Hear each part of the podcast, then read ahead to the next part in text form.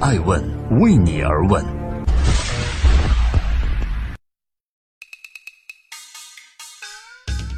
Hello，大家好，二零一八年的二月二十日，欢迎聆听守候爱问人物，我是爱成，记录时代人物，探索创新创富。春节期间临近初五，在此祝各位喜迎财神爷，二零一八年如您所愿，实现所有的梦想。今天的爱问，我们要共同关注的人物，他是谁呢？像楚乔一样的赵丽颖，你知道她的小小英雄主义吗？由当红的一线小花赵丽颖主演的《西游记女儿国》于春节档大年初一上映。截至十九日下午五点半，猫眼电影实时的票房显示为三千三百三十七万，票房占比是百分之五点一，暂居第五位。坦白讲，赵丽颖被称为是当红演员老戏骨，再加上电影中男女主角将近半年的绯闻炒作，这个三千多万的票房实在略显尴尬，和之前的预期大有差距。我想，如果要像印度的电影男神阿米尔汗一样做到个人承载社会的赵丽颖，从电视剧女王走向票房女王，不禁要问路还得走多久？但赵丽颖的电视剧女王的称号可谓名副其实，十年蛰伏之路，一旦抓住机会便大放异彩。赵丽颖的包子脸、萌萌哒等等可爱的形象，能真正反映她的野心世界吗？欢迎回来，爱问每日人物。没学历、没背景，赵丽颖如何脱颖而出？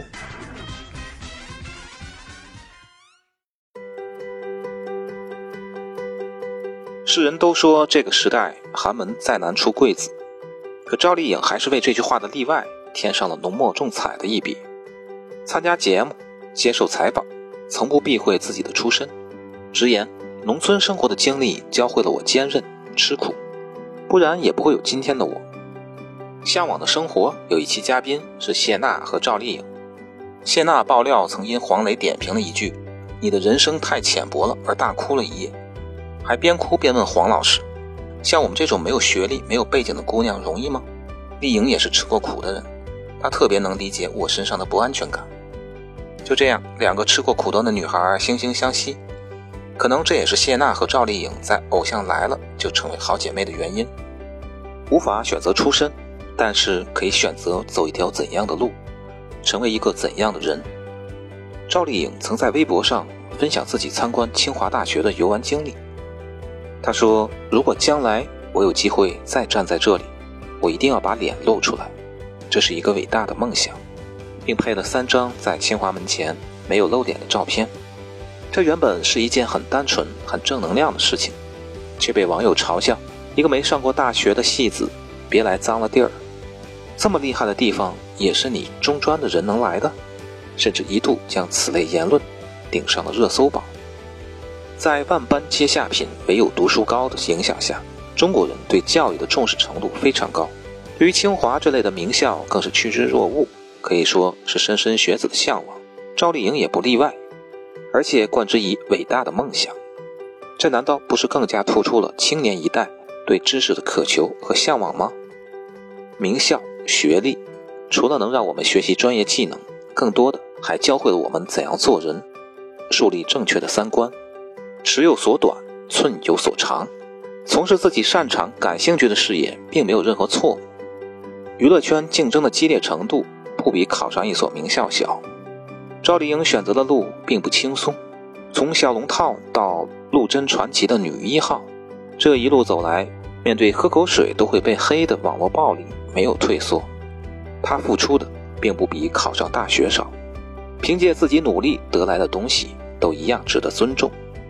要学会全面的看待一个人，不能只抓住文凭这一块就肆无忌惮的去攻击、去谩骂。况且他的专业程度，观众是有目共睹的。超出了很多某些毕业于国内顶尖的电影戏剧学院的小花小鲜肉。一个没有学历、没有背景的他走到今天这个位置，难道不是一件很正能量的事情吗？难道不意味着他经历了更多的艰辛和苦难吗？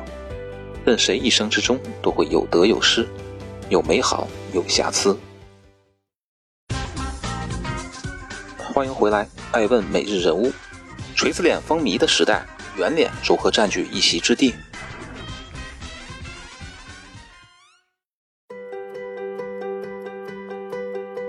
从一个八分钟短片的选秀开始，当上了演员，就演了十一年的戏。前七年一直在演配角，在这七年的配角经历里，赵丽颖经常能听到这样的声音：圆脸演不了女主角，因为形象有局限，不大气，演不了特别重要的角色，只能演丫鬟、女儿、孙女、妹妹。确实，这些赵丽颖都演过，七年近二十个龙套角色，但她却很不服气。她说。我不明白为什么一个演员的价值要因为脸型而被定义，所以我只能默默地在每个角色上下功夫，等待机会出现。我当时心里就暗暗地发誓，别让我抓住机会，一旦有，我一定会拼命地抓住。终于，我接到了《陆贞传奇》这部戏，那时候光看剧本就让他热血沸腾，因为他看到的陆贞，不仅是看到了角色，也看到了自己当时的状态。看到了自己的影子，剧里的陆贞没有人看好她，但她最后还是凭借了自己的努力和坚持，证明了自己，并且将自己完全的投入到这个角色，感同身受的演绎出来。拼命努力和坚持一直是赵丽颖引以为豪并实践的制胜法宝。也正是因为这份坚持打动了观众，换来了白玉兰最佳女主角提名，获得了金鹰奖，甚至横跨商界。担任了一下科技的副总裁，赵丽颖也在星空演讲中说过：“我不想说自己的一路成长的经历，是不想让别人给我设立一个悲情的人设，让大家觉得我有多苦啊，有多不容易。其实任何一个行业都很辛苦，我更希望的是大家能感受到具有行动力的正能量，不是喊喊口号而已。我希望大家能看到我在过程当中有做了些什么。”我为什么能有今天这样的成绩？卖惨或许能博来一时的同情，但谁会喜欢总是哭诉曾经的人设呢？之前他还在帮他立人设的博主的微博下澄清，努力着该努力的，享受着该享受的。希望你能看见赵小刀努力的过程，希望他是能够给你带来力量的。赵丽颖的经历和楚乔挺像的，不拘泥于小情小爱，不会依附于男人。他像楚乔一样，渴望平等。等我有一天不用在笼子里仰视你的时候，再告诉你我叫什么。他拥有自己的思想，并且积极的去追求自己的信仰。真正坚强的人，必有誓死想要守护的东西。我们都是命运手下朝生暮死的浮游，仓促之间便隐现数十年的峥嵘冷热。瞧瞧，但愿你能走得出去。赵丽颖走出来了。冷言冷语渐渐消散。就在《楚乔传》被大骂抠图、五毛特效、故意延长集数时，赵丽颖都没有被攻击，反而唯一被表扬的就是她的演技。所以，圆脸不能演主角吗？圆脸的流量和演技不能兼具吗？圆脸不适合大荧幕吗？圆脸不高级不时尚吗？可是不好意思，这些赵丽颖都做到了。破三百亿的电视剧，韩寒的电影。以及荣获年度最受期待系列电影奖的春节档电影《西游记女儿国》，还有迪奥的代言。大家好，欢迎回来，爱问每日人物，真真假假的娱乐圈，赵丽颖的好人缘如何而来？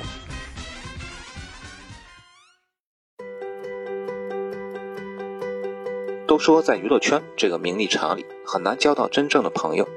可赵丽颖的朋友圈就好像开挂了一样，在《偶像来了》和张含韵、欧阳娜娜组成姐妹三人团，节目里一起跳舞，互相飞刀，和谢娜惺惺相惜，成为好姐妹，以大哥二弟互称。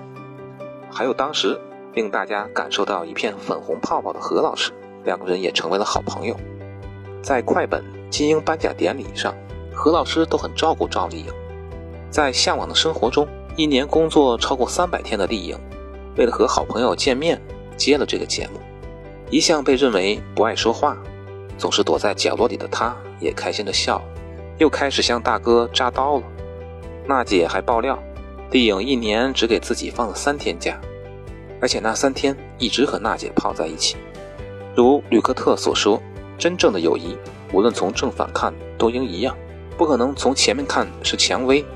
而从反面看是刺，直率耿直的性格，你还是那个小女孩，有人呵护，有人宠。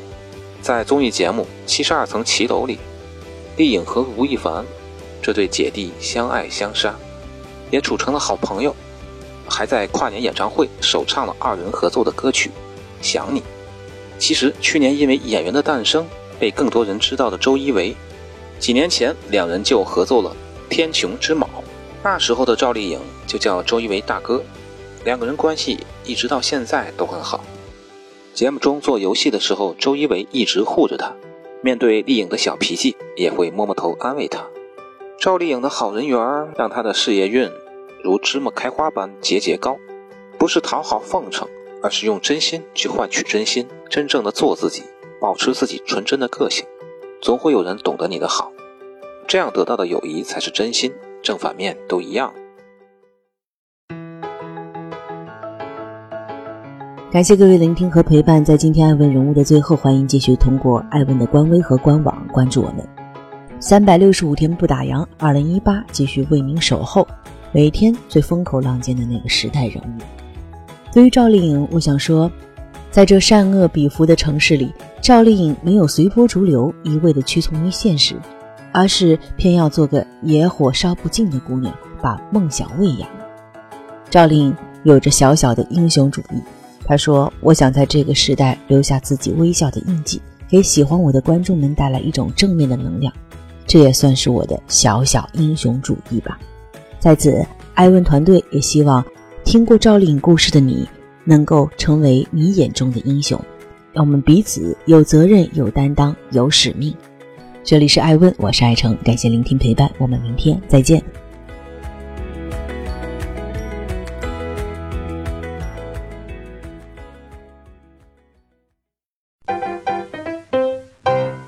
爱问是我们看商业世界最真实的眼睛，记录时代人物，传播创新精神。